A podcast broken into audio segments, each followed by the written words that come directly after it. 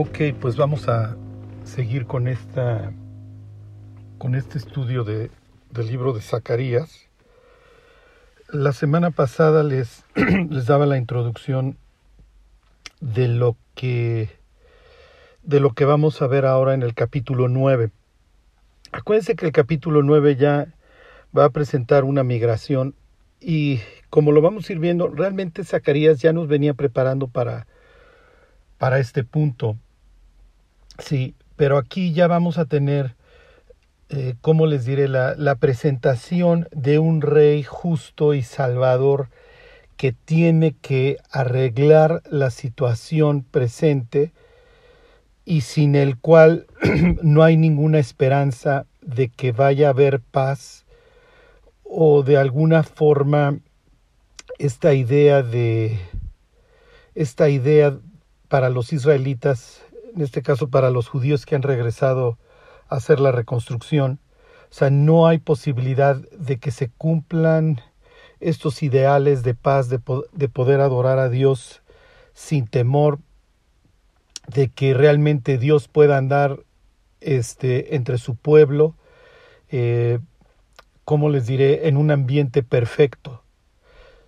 Sí, entonces esta idea de que cada uno vivirá debajo de su vid y debajo de su higuera y de que los montes este, rebosarán de mosto, etcétera, pues es natural que es el ideal para los, para los judíos que creen en Dios, pero las circunstancias en las que están viviendo en medio de, de un imperio como es el persa, con ideas totalmente contrarias a los que a las que ellos tienen su dios distinto, etcétera, esta idea es expansionista, la amenaza en el occidente de los griegos que obviamente van a acabar conquistando a los persas y extendiéndose hacia el oriente. Se presentan, piensen en toda la oposición que narran los libros de Esdras y Nehemías, presentan situaciones que además se van a ir agravando cada vez más. Y piensen en, en todo lo que vimos con relación a los, a los macabeos cuando vimos la apertura del quinto sello, los mártires, etc. O sea, toda esta idea de, de, estas bestias este, que representan a los imperios gentiles y que van a estar literalmente pisoteando a los judíos. Entonces, si no viene el Mesías, estamos en problemas. Ok. Y como les he dicho antes, todas estas, todos estos pasajes nos van a ayudar a entender la figura del Mesías y las expectativas mesiánicas que van a tener los judíos en la época de Jesús. Entonces sí la idea es que el Mesías acabe con todas estas fieras o estas bestias que vio Daniel emerger del, caos, del mar. Eh, si el Mesías, como dice el Salmo 91, va a pisar sobre el dragón y sobre el áspid. O sea, ¿qué, ¿qué, tiene que ver este carpintero de, de Galilea en todo esto? Porque, pues hasta cierto punto, mi expectativa mesiánica como judío en el siglo I y como judío en el siglo XXI, pues es que cuando venga el Mesías haya paz. Y además, no, no lo pienso sin razón, porque es lo que dice Zacarías capítulo 9. ¿Ok? El Mesías va a venir y va a aplastar. Este es la persona, el rey que se va a dirigir a Dios como su padre. ¿sí? Eso es lo que dice el Salmo 89. Ahorita les leo unos versículos del Salmo 89 para terminar con toda esta introducción. Entonces, digo esto ya, ya sé que se los he estado repitiendo, sin la literatura apocalíptica desde un punto de vista de fondo, de forma, bueno, pues tienes a los ángeles, tienes las visiones, tienes este tipo de preguntas de seres celestiales, este, ¿qué ves? Alza tus ojos y qué es lo que estás mirando, etcétera. Este, pero desde, desde un punto de vista de fondo, es que ya no hay esperanza. O sea, si no interviene Dios, estamos perdidos. O sea, las tinieblas van avanzando sobre el mundo y si Dios no las detiene, no hay forma de, de que esto se componga. Entonces, esto es lo que va, este es el giro que vamos a ver ahora en Zacarías capítulo 9. Antes vimos estas palabras de aliento a Josué, este hijo de Josadá y a Zorobabel, y échenle ganas, y ahí está la plomada en su mano, y, y reconstruyan el edificio, y etcétera, etcétera. Pero aquí ya capítulo 9 empezamos a ver, ok, que los ojos de todos los hombres deben de mirar a Dios y de que Dios tiene que venir a morar en su tierra y de que si no viene este rey justo y salvador, no va a haber paz. Ok, y esta idea de prisión, de vivir en una mazmorra, no solamente física, sino también espiritual, porque este capítulo 9 va a describir a, los judíos y pues, casi casi a la humanidad como prisioneros de esperanza, precisamente. O sea, si pues, soy un prisionero de esta esperanza, o sea, si Dios no me libera, estoy en severos problemas. Ok. Y entonces, esta idea del Dios que combate está, ¿cómo les diré?, presente eh, en los babilonios, ok, en los cananitas, etcétera, y obviamente este, también la encontramos en, en la Biblia, ok, la semana pasada les leía este, muchísimos, bueno, muchísimos, pero algunos ejemplos. Les voy a leer el último y ya entramos en capítulo 9. Y con esto, capítulo 9 va a ser muy sencillo, ok, ya entenderlo. Miren, se los voy a leer, este, el Salmo 89. Les voy a leer desde el, desde el versículo 5. Este, hasta el 14. Este es, piensen, esta es la idea de Dios, pero la idea del Dios que combate para los israelitas no es solamente un Dios que, bueno, pues, se levanta y, y, ¿cómo les diré? Y a través de una batalla arregla el caos, sino que la decisión de arreglar el caos para los judíos va a implicar también establecer un cimiento de paz y de justicia. ¿Ok? Porque sin estas dos cosas no, no, no, se puede mantener el orden.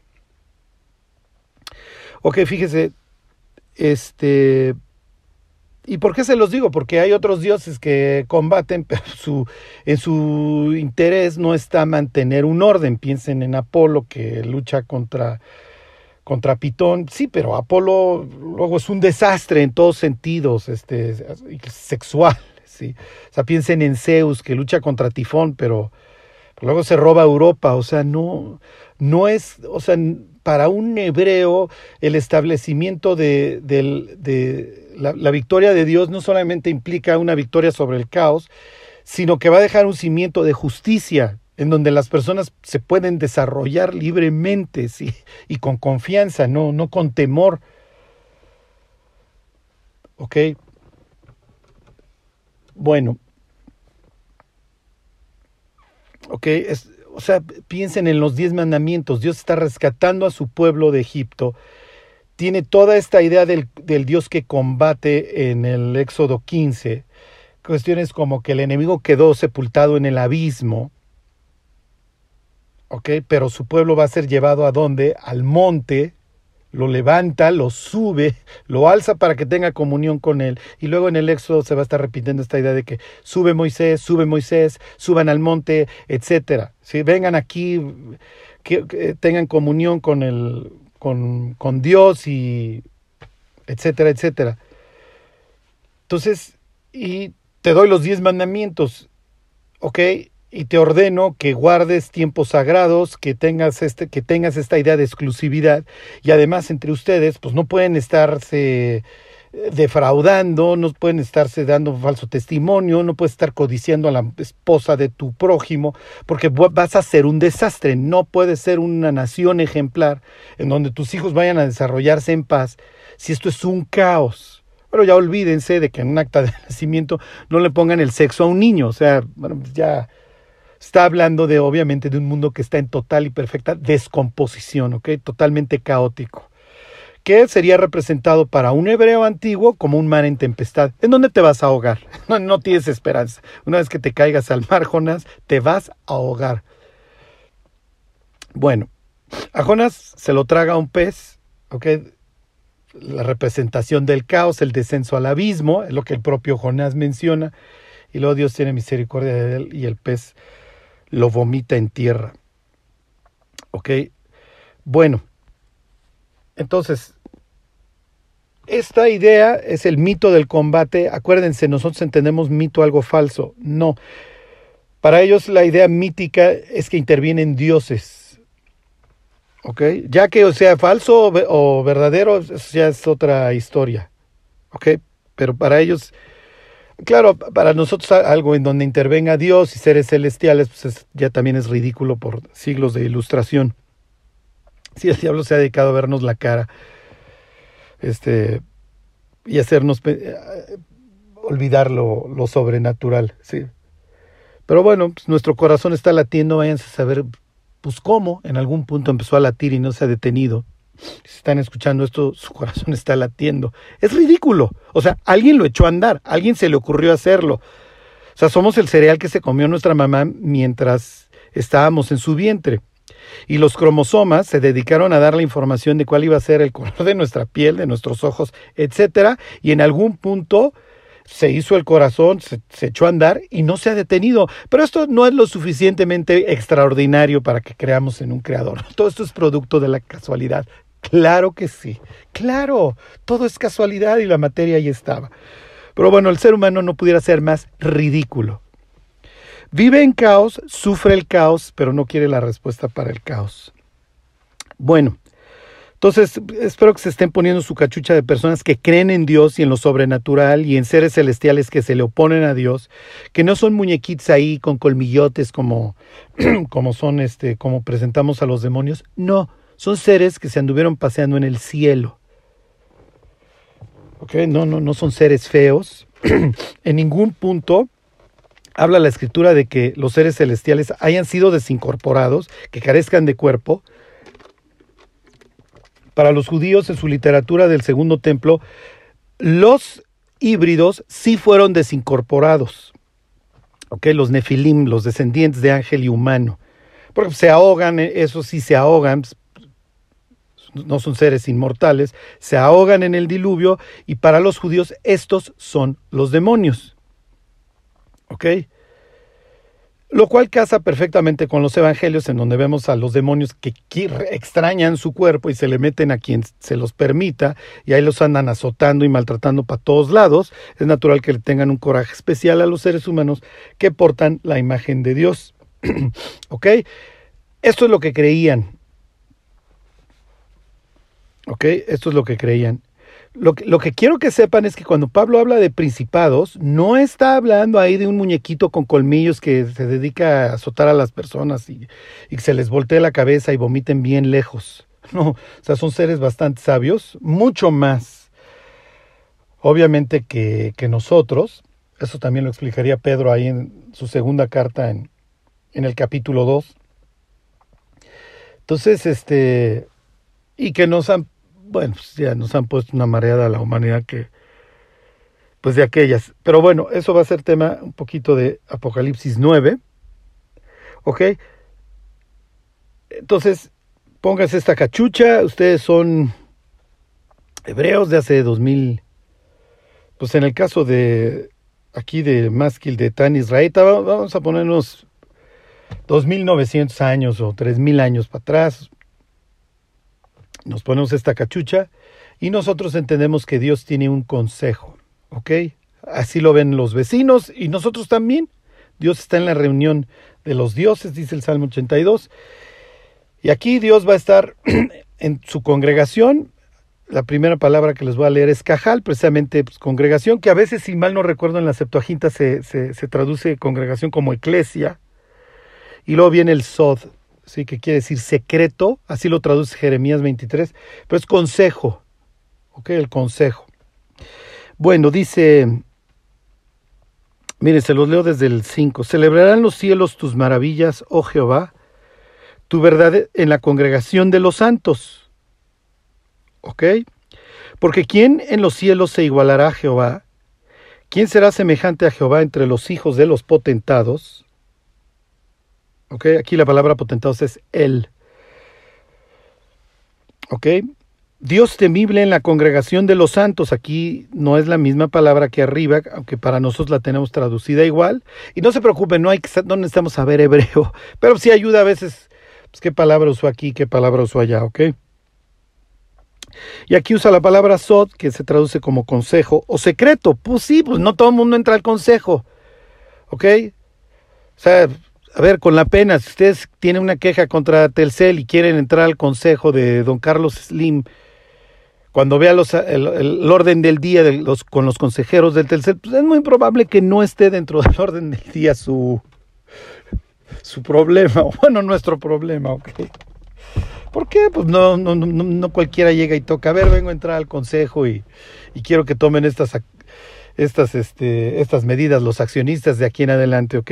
Es natural, por eso fíjese, o sea, es, es increíble, piensen como en, en el libro de Reyes, cuando se ha determinado el, destino de, de Acab, pues ahí está Dios, ok, y a ver, pues a ver, orden del día, si tiene que ir acá, a ver quién tiene ideas, y pues yo voy a ser espíritu de mentira entre sus profetas, órale vas, ok, bueno,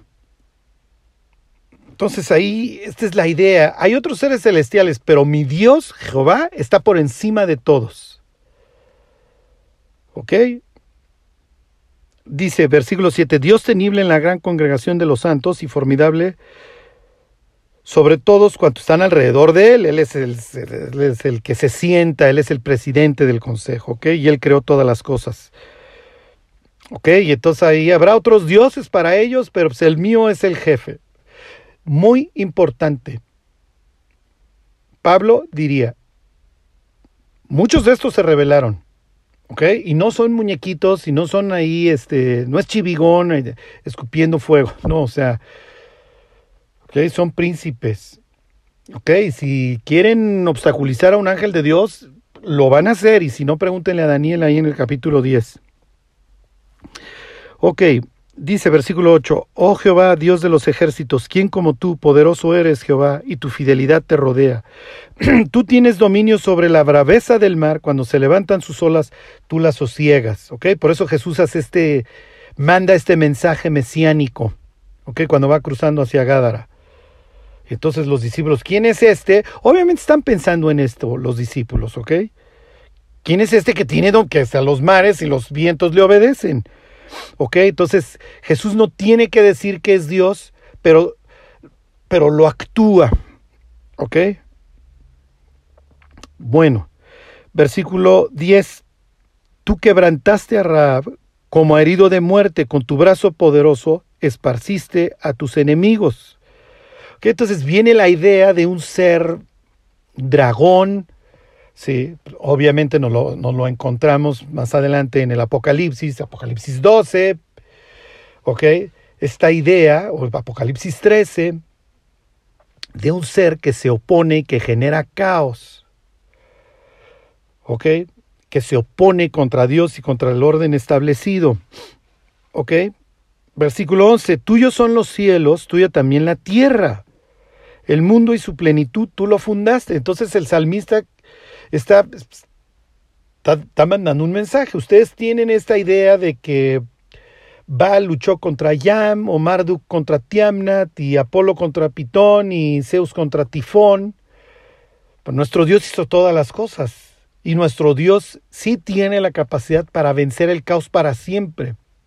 Entonces, ¿cuál es la consecuencia? Pues lo que va a decir más adelante este salmo, bienaventurado el pueblo que sabe alabarte, es el Dios bueno. Y pues casi casi la recomendación a los gentiles, a ver griegos, dejen a Zeus, a ver ustedes babilonios, dejen a Marduk, este es el bueno. Ok, el norte, que es donde tiene Baal su casa, su, su, su palacio, Zafón, ¿qué es lo que dice aquí? Versículo 2, el norte y el sur, tú los creaste. O sea, mi Dios está por encima del de ustedes. Por eso lo ridículo es que los judíos adoraran a los dioses ajenos si ustedes adoran al bueno. ¿Por qué tienes que estar adorando al ajeno? Y acuérdense, sí, pero es que este me ofrece los atajos. Este sí deja que me drogue, este sí me deja tener sexo antes del matrimonio, este sí, este sí, este sí. Este sí me permite vivir el caos, sí, pero en el caos te vas a destruir. Ok, el Tabor y el Hermón cantarán en tu nombre. Ok, son dos montes. Y el Hermón, para los judíos, sobre todo del segundo templo, es un monte que que se asocia precisamente con los miembros del consejo que se rebelaron, con seres celestiales que se rebelaron, que es lo que está diciendo el salmista. Pues un mensaje es muy claro. Yo soy su papá, lo que, está, es lo que estaría diciendo Dios. ¿Ok? Yo estoy por encima de ustedes. Entonces es ridículo que mi pueblo adore otros dioses. Ok, tuyo es el brazo potente, fuerte es tu mano, exaltada tu diestra. Justicia y juicio son el cimiento de tu trono. Misericordia y verdad van delante de tu rostro. Bienaventurado el pueblo que sabe aclamarte, andará, oh Jehová, a la luz de tu rostro. ¿Ok? Entonces, eh, fíjense, este, el, el Dios que vence el caos no es simplemente que un día se levantó y como es más poderoso que los otros los aplasta. No, este es un Dios justo, ¿ok?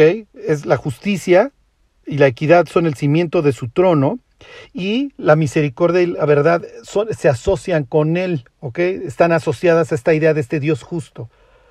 Honestamente, no importa si una persona es buena o mala, en su mente es prácticamente inconcebible que quien creó el universo sea injusto, que sea malo. ¿Ok? Entonces, como dice Salomón, en el ha puesto eternidad en el corazón del hombre. ¿Ok? Bueno, entonces, ya nuevamente, después de esta introducción, ahora sí, ya nos vamos este, a Zacarías capítulo 9 y la idea es que vieran este concepto del Dios guerrero, del Dios que combate, porque es precisamente el que nos vamos a encontrar aquí pero con ciertos contrastes, que están mandando un mensaje. ¿Por qué dice la Biblia que Jesús viene, o bueno, ¿por qué dice Zacarías 9 que el rey va a venir en un pollino? ¿Ok? ¿Qué, qué mensaje estás mandando? ¿Qué, ¿Cuál es la idea? Mucho más cuando hace unos capítulos me hablaste de carruajes, de carros de guerra y de jinetes. Y ahora me hablas de un, de un, de un asno. O sea, ¿qué, qué mensaje, porque ya me, ya me lo cambiaste. Me traes una secuencia de, de, jinetes y de carros que recorren la tierra y que ya les urge salir a recorrerla. Y ahora, y ahora el rey viene no en un caballo, como lo estaría yo esperando. Sí, yo estoy esperando Apocalipsis 19. Bueno, vamos a, a leerlo. Ok. Dice la profecía, ok, la, palabra aquí se, traduce, se puede traducir como la carga. Ok, esto es algo que, que, ¿cómo les diré? Este, que genera... Bueno, literalmente, a ver, piensen en algo que se está poniendo sobre los hombros del profeta. ¿Ok? Entonces, es, cuando, cuando menciona este concepto de la carga, miren, se los, se los manejo desde este punto de vista. Tanto a Zacarías como a Juan les dan un libro que sabe dulce pero que luego amarga. ¿Ok? Entonces, aquí capítulo 9, que nos va a hablar del rey que va a arreglar las cosas y que va, vence el caos, es natural que venga asociado este concepto de carga nuevamente o de o hasta cierto punto que algo que va a causar tristeza o dolor o amargura. ¿Por qué? Porque va a implicar un combate, porque va a implicar guerra. ¿Ok? En el caso de Ezequiel y de Juan, cuando les dan el libro, pues que trae como en el libro Ezequiel dice lamentaciones y ayes, es natural que sabe dulce en mi boca, tengo esta esperanza, sí, pero implica una batalla, implica una guerra. Dios tiene que aplastar a un mundo rebelde. Qué lástima que no fue por las buenas, qué lástima que la humanidad no quiso reconocer a Dios. Qué lástima que la humanidad tiene que caer tan bajo antes de ser rescatada. Bueno, entonces dice la profecía de Jehová está en contra de la tierra de Hadrach y sobre Damasco, porque a Jehová deben mirar los ojos de los hombres y todas las tribus de Israel Bueno, les leo dos de una vez. También Hamat será comprendida en el territorio de este, Tiro y Sidón, aunque sean muy sabias. Bueno, ok, ¿cuál es la idea? Aquí está hablando en primer lugar de ciudades que están al norte y al noreste de Israel. ¿Ok? Esa sería obviamente este, Hadrak, Damasco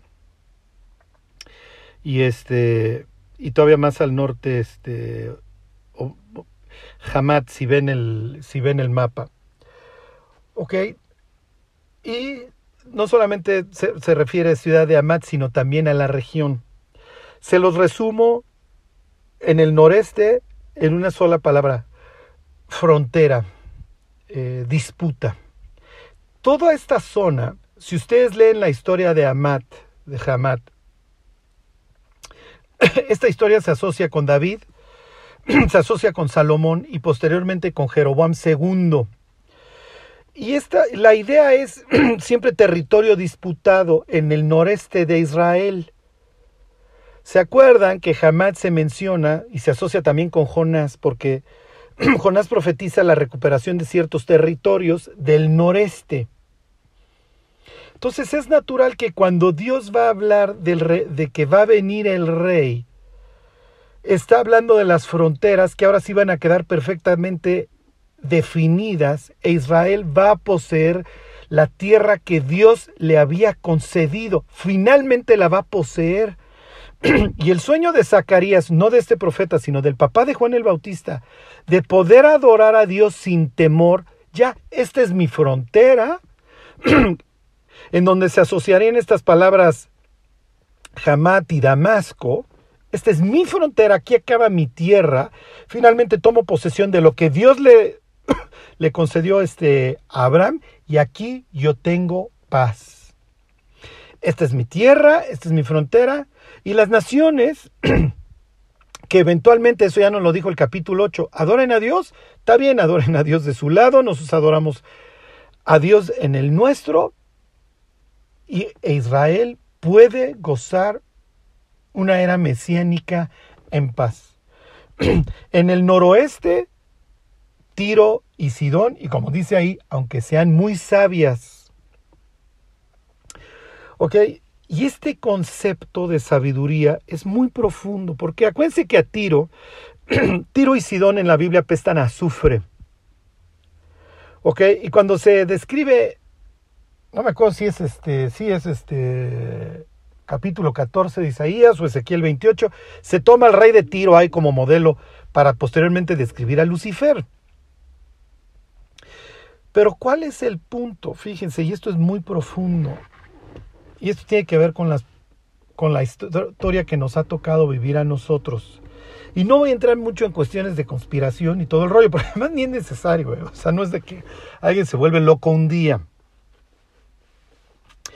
Esto lo dice Apocalipsis 18, y cuando lleguemos a Apocalipsis 18 van a ver la profundidad de lo que dice ese pasaje.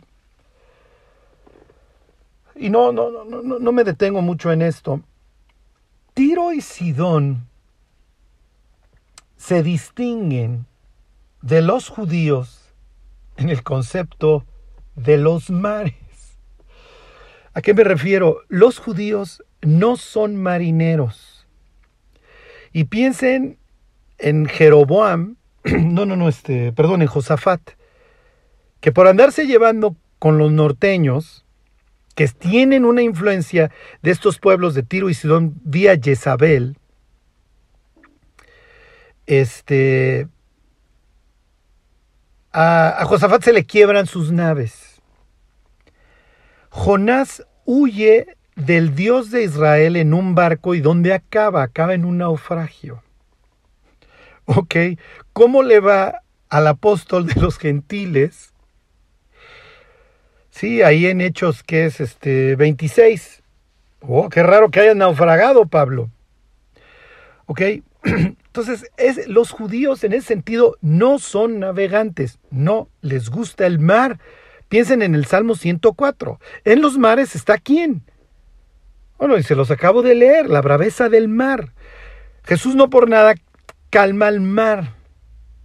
y muestra su poder sobre el caos. Piensa en Apocalipsis 21. Ya no hay mar, porque el mar se asocia con el caos. Pero tienen unos pueblos, Tiro y Sidón, que se la viven, nosotros los, conocemos, los conocimos en la primaria, como los fenicios, que son los mercaderes. Y los mercaderes, dice Apocalipsis 18, son los, son los grandes de la tierra. No son tanto ya los reyes, son los mercaderes. Hoy tienes un gran mercader, Jeff Bezos, que se le ocurre el día de mañana una barbarie y se le pone un político al tiro y le destruye la economía. Piensen, ayer pasaba yo en el sur de la ciudad, ahí en unas callejuelas empedradas, y había una tienda de regalos chiquitita. ¿Qué oportunidad tiene contra una entrega que hoy le picas en tu teléfono y mañana lo tienes? Y tal vez más barato y pudiste ver las fotos, etc. ¿Ok? No, ¿Y qué va a implicar el comercio? El comercio va a implicar también una palabra que hoy está destruyendo y ha destruido a la humanidad. Y que la tiene de rodillas. Y que, pues no sé las que sean, 10, 12, 15, 20 familias, se juntan y destruyen la economía del mundo sin despeinarse, en meses para posteriormente quedarse con todo. ¿Ok? Que literalmente detienen la producción de dinero porque hoy nuestro dinero no vale nada, es papel. Es lo que se llama, conoce como fiat, fiat money. No está respaldado por plata, ni por oro, ni por nada. Los judíos hasta la fecha le dicen al dinero, ¿qué es plata? ¿Tienes plata? Soy, no, hoy traigo traigo papel. ¿Y qué, ¿Y qué? Yo no me voy a presentar en el Banco de México, oye, dame por ese papel tantos gramos de plata. No, o sea, tienes esta esperanza y, tú y la gente le atribuye el valor a esto. Y el día que yo restringo la producción de esto o lo aumento, destruye la economía. Entonces, los Tiro y Sidón no solamente son mercaderes, también se asocian con esta idea de crédito. Porque ya fulano Mengano y Perengano ya me prestaron dinero para que yo vaya a otro país, traiga las especies, traiga las telas, lo que sea, las venda, les dé su parte de la inversión más un interés y yo me quedo con otro. Y entonces empieza esta idea del crédito. Y el crédito es muy seductor para el ser humano, porque gaste hoy y pague mañana contra la esperanza de una ganancia futura. Y esto se presta para la esclavitud, por supuesto. Acuérdense que y los banqueros no se llevaron en su momento, ¿ok? Y esta idea de, de la usura, uy, uy, uy, o sea, la Biblia sabía que iba a generar pobreza. Por eso en la ley nosotros encontramos, y me refiero en la ley de Dios, a estas prohibiciones y a estas ideas de ser generoso, cuando coseches, no coseches las esquinas. Sí, pero ¿cuánto miden las esquinas, Dios? Lo que, lo que diga tu corazón, maestro. Y siempre vas a tener a los pobres porque está tu vecino que se quebró la pierna y pues ni modo, ya no tiene la misma capacidad de arar y de, y de cosechar. Entonces, y si ustedes no cuidan esto, se vuelven, se empobrecen, le van a tener que ir a pedir dinero a los vecinos y ya quedaron sujetos a ellos. ¿Ok? Entonces, la Biblia en la ley tiene cuestiones económicas que el diablo entiende. Entonces, no ser generoso sabía, el diablo lo sabe. Entonces, si genero una nación que vea con malos ojos, por eso Jesús luego dice, si tu ojo es malo, si te le escondes a tu hermano, vas a generar este vas a generar eventualmente un caos peor. Es en el que hoy vivimos. ¿Ok? Y miren, no, no, no me detengo mucho en esto. Pero escuchaba yo este, a un economista hace unos días. Si tú tomas a las tres personas más ricas de Estados Unidos, si mal no recuerdan, Jeff Bezos este, y otros dos, y al 50% del pueblo americano, apenas equilibras la balanza. O sea, más o menos de un lado tienes a, no sé, 160 millones de personas y del otro lado tienes a tres. Si juntas su peso en oro, de un lado tienes a 160 millones y del otro lado a 3. Es lo que iba a generar este sistema, eventualmente. Por eso es que se hace esta referencia, aunque sean muy sabias, porque le entendieron a esto los tiros y los idóneos. Ellos le entendían a los mercaderes. ¿Ok? Al final de cuentas, voy a ser muy honesto con ustedes. Porque alguien ahorita podrá estar pensando en algún gran pensador, les echo uno así, Richard Wolff, socialista, o algún buen gran pensador así liberal que dice, no, no, es de este lado, es la derecha o la izquierda. No, el ser humano está podrido. ¿Ok? No importa. Tú vuelves a regresar al ser humano al paraíso y vuelves a tener estos pueblos tipo Tiro y Sidón sabios que ya le quitaron sus chuchulocos al de al lado. tan tan. No es el socialismo, no es el capitalismo, no es el liberalismo, no es un híbrido del liberalismo social en medio. El ser humano está podrido, no hay forma. Y con la ayuda de seres celestiales caídos, echándoles porra y guiándolos, olvídenlo, no hay forma. El ser humano siempre, siempre con un corazón podrido va a volver a la pobreza de unos y a la riqueza de otros. Siempre, no hay de otra. ¿Por qué? Porque si yo soy sabio y puedo sacar ventaja de un vecino que no es desconfiado, lo voy a hacer. Si estoy podrido. Si yo no tengo temor de Dios, siempre voy a estar buscando cómo sacar una ventaja. Ese es el corazón, es el corazón del que habla Jeremías 17, ¿sí? engañoso y perverso. Y los tiros, tirios y sidonios, bueno, olvídense, ¿no? Que le entendieron, pues es natural. Llegó Jezabel. y pues para esto eres rey acá. Pues como que Nabot. Oh, wow, una viña. Uy, qué padre. Se ha de haber tardado años haciendo su viña. Y tú la quieres degradar algo de legumbres. Súper. Pero ¿para qué te esperas a una expropiación justa? Mátalo. A ver, ¿qué dice tu ley? Que si blasfemas al Dios de ustedes, pues júntele unos testigos falsos y te lo echas. Tan, tan. Para eso eres rey, ¿no? Para eso eres rey, para quitarle a tus súbditos las cosas. ¿Cuál ¿Qué es lo que dice Jesús? Los reyes de, los gentiles se enseñorean de ellos. Obviamente, pues ahí está Jezabel en mente, ¿no? Por eso, uy, uy, uy, o sea, poner las esperanzas en un político, o sea, muchachos, digo, no los quiero desilusionar, pero los tirios y los sidonios van a saber a quién poner de rey. Para que, pues para que continúe la fiesta. Digo, no, espero que nadie, esto es como decirle a un niño que Santa Claus no existe, espero que nadie se me esté desilusionando. No, Charlie, es que yo voté por fulano porque él sí iba a traer un cambio. Sorry. Este, no, no, no sucede y nunca va a suceder. El único que puede arreglar las cosas es Dios y la iglesia, cuya encomienda es predicar el Evangelio, que es lo que cambia el corazón del hombre a toda criatura y a ser discípulos. Y hasta que no venga este rey de gloria, del que habla Zacarías 9, el mundo va a seguir siendo igual. Por eso, por eso arranca Zacarías 9 diciendo que los ojos de los hombres deben de mirar, bueno, los ojos de Israel, del pueblo de Dios, deben de mirarlo a él. Y que le echen ganitas los sirios, ahora en esta época de Zacarías, una satrapía, este Damasco y toda esta zona, una satrapía más, de los persas. Y Tiro y Sidón, que sean muy sabios, luego va a venir Alejandro y los va a arrasar. Este, porque pues Alejandro Magno pues sabe, sabe de estas cosas.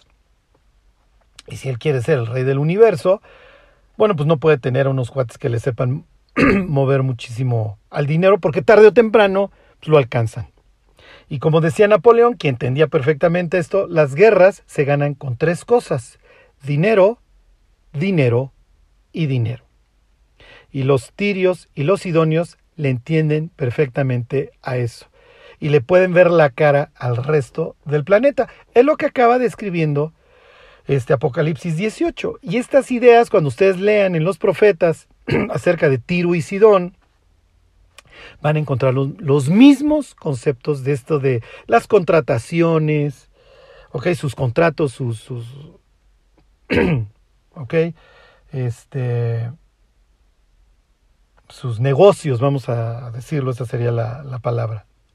Sus negocios y pues finalmente andarle viendo la cara a muchas personas que, que realmente pues actúan en muchos casos de buena fe o no con una desconfianza total. ¿Ok? Pero el juego está podrido. ¿Ok? Por eso tenemos un caos ya finalmente en el Apocalipsis espiritual, económico, eso habla Apocalipsis 18, y social. ¿Ok? Y político, obviamente, todos los aspectos, ya Apocalipsis muestra todos los aspectos de la, de la vida humana destruidos, ya en su máxima expresión caóticos. Dos libras de trigo por un denario y seis libras de cebada por un denario. A ver, el salario mundial, te deposito esto y date de santos. Bueno, ok, este, si todavía no están lo suficientemente deprimidos, les sigo leyendo. Versículo 3. Bien que Tiro se edificó fortaleza y amontonó plata como polvo y oro como lodo de las calles. Ok, sí, sí le saben. Ok, entonces les va a ir como en feria. Y ya no piensen tanto hoy en día en Tiro y Sidón, sería el Líbano, y el norte este de, de Israel y este, toda esta zona. Este, o sea, ya hoy piénsenlo en Apocalipsis, si se acuerdan, Apocalipsis ya describe una explosión, ya es algo mundial. Bueno, en esta Zacarías obviamente está haciendo una referencia regional a sus fronteras en el noreste y noroeste. ¿Por qué empieza por el norte? Porque obviamente pues ahí están los dioses ajenos y por ahí empieza Dios poniéndose manotas a todos y se sigue y ahora vamos a la costa occidental.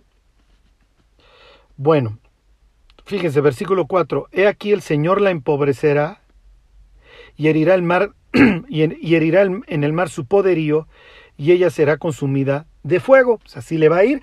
Así le fue concretamente a estos pobres con Alejandro. así le va a ir Apocalipsis 18. Por eso es que los mercaderes están de lejos llorando. Oh, no, este Babilonia, ¿quién como tú? Y todas tus mercaderías y etcétera. Hasta.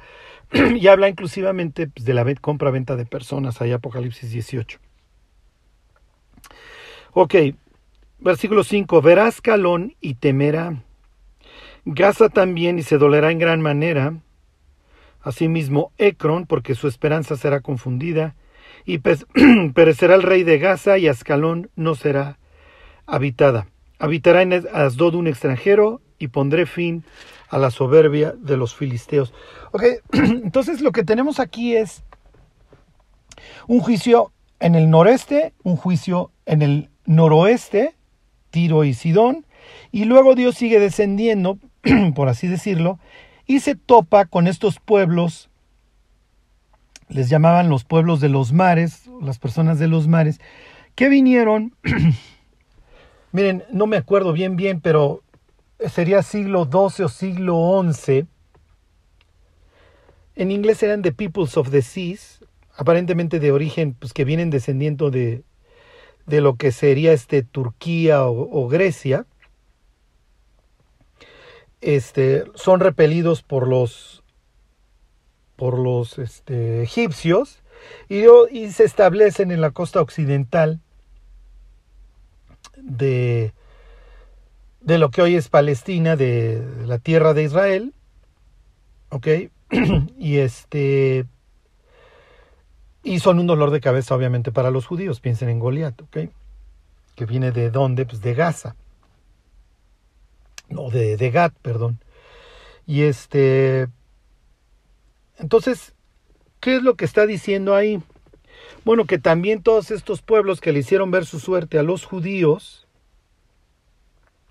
que son los filisteos, y va a mencionar estas ciudades, Ascalón, Gaza, este, Ecrón, este, finalmente, se los vuelvo a leer, este, se van a doler en gran manera y van a ser parte ya, eh, ¿cómo les diré? Ya va a haber un dominio total este, por parte de Dios. ¿Qué es lo que está implicando? Ya en resumidas cuentas, que Dios va a entregarle su tierra a su pueblo para que pueda adorar a Dios en paz.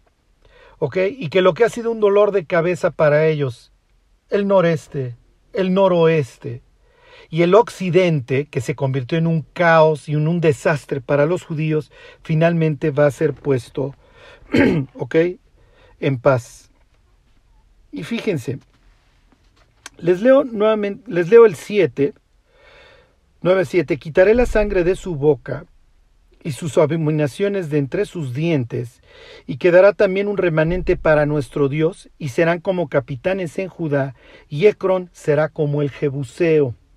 Entonces, una ciudad como es Ecrón, la comparan ahora con Jebús, que es donde eventualmente se estableció Jerusalén. Jebús es un enclave ahí gentil que, que finalmente conquista David y que se acaba convirtiendo en Jerusalén. ¿Qué dice de Ecrón? Ajá, una ciudad filistea clavada ahí en el territorio de, de Dios. dice, va a ser como el Jebuseo. Entonces te voy a absorber. Es lo que está diciendo.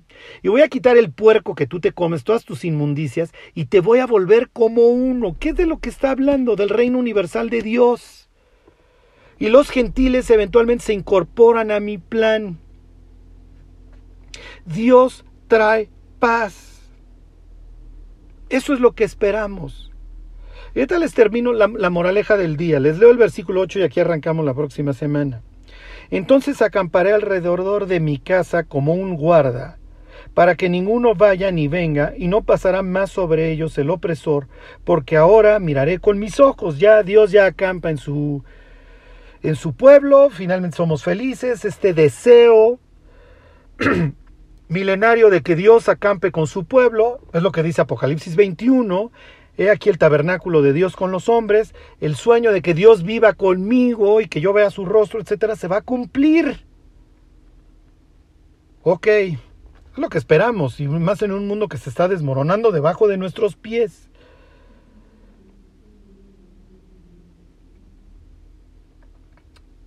¿Cuál es la moraleja de todo esto entonces, Charlie? Mientras viene Dios, sirvámosle. Porque ahí viene Dios con su recompensa en la mano y que le va, a, dar a cada uno conforme a su obra. Y, dice, y diría Jesús, y sabrán todas las iglesias que yo soy el que escudriña la mente y el corazón. No perdamos la oportunidad de servir a Dios en este tiempo y tenemos de dos, como en el caso de Nehemías. O nos ponemos a llorar o nos dedicamos a edificar la casa de Dios, le hace su iglesia. Entonces, razones para ponernos a chillar, y es que mira cómo está el mundo y hacia dónde se dirige esto. Y ya escuché al Truder fulano y al Truder mengano que esto está de, de terror. Pues sí. Pero ¿nos ponemos a chillar o servimos a Dios? Que Dios los bendiga.